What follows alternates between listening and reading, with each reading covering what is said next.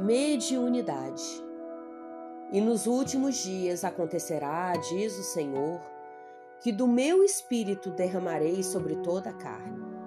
Os vossos filhos e as vossas filhas profetizarão, vossos mancebos terão visões, e os vossos velhos sonharão sonhos.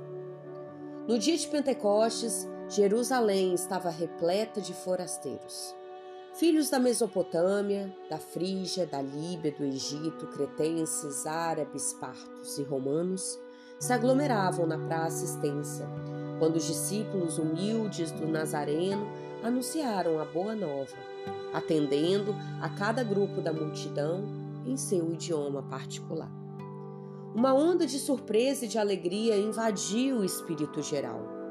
Não faltaram os céticos no divino concerto, atribuindo à loucura e embriaguez a revelação observada. Simão Pedro destaca-se e esclarece que se trata da luz prometida pelos céus à escuridão da carne. Desde esse dia, as claridades do Pentecostes jorraram sobre o mundo incessantemente. Até aí, os discípulos eram frágeis e indecisos, mas dessa hora em diante, quebram as influências do meio, curam os doentes, levantam os espíritos dos infortunados, falam aos reis da terra em nome do Senhor. O poder de Jesus se lhes comunicar as energias reduzidas.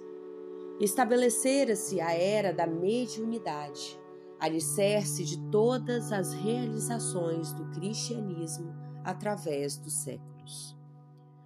Contra o seu influxo trabalham até hoje os prejuízos morais que avassalam os caminhos do homem, mas é sobre a mediunidade, gloriosa luz dos céus, oferecida às criaturas no Pentecostes, que se edificam as construções espirituais de todas as comunidades sinceras da doutrina do Cristo.